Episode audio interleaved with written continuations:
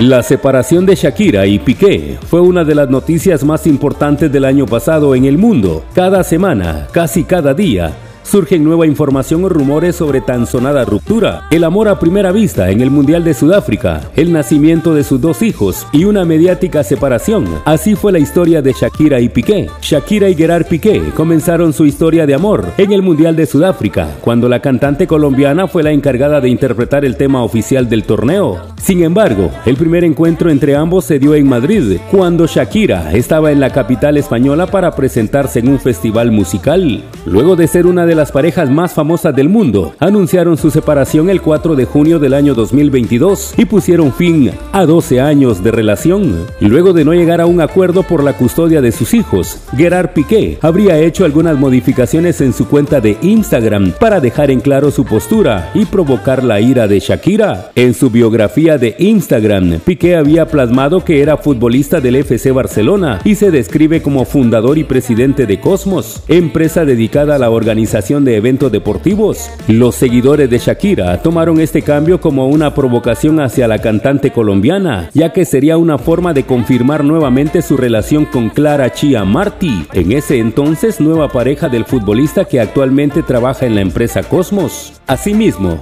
al establecer que es jugador del FC Barcelona, Gerard Piqué estaría negando la posibilidad de que sus hijos se muden a Miami junto a Shakira, al recalcar que continuará viviendo en España por lo menos hasta el próximo año.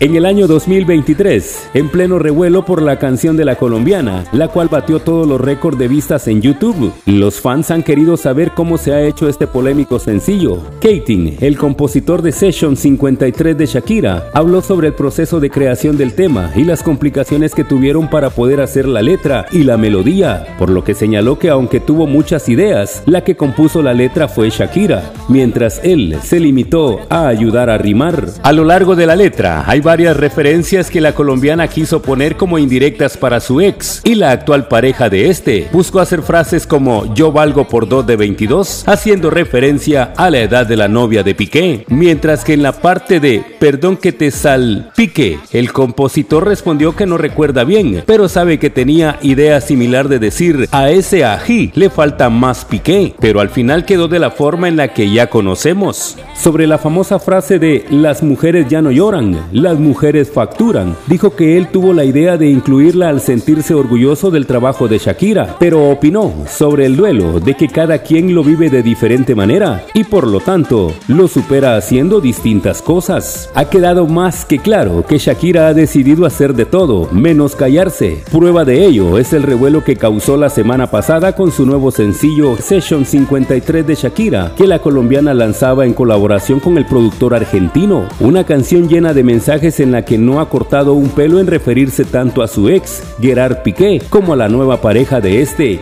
Clara Chia Martí. Una canción que se ha convertido en un éxito a nivel mundial, que prueba eso de que las mujeres ya no lloran, las mujeres facturan, y por el que Shakira no ha dejado de dar gracias a sus seguidores. Es más, tampoco ellos han dejado de aplaudirle al artista, llegando incluso a darle una peculiar serenata bajo el balcón de su casa en Barcelona, que no pudo sino emocionar a la colombiana, como mostró en sus redes sociales. A la fecha de este 16 de enero, el video tiene 127 millones de vistas en YouTube. Desde la estación de emisoras unidas en Escuintla, en 91.9 reporta Williams Peralta. Primera en noticias, primera en deportes.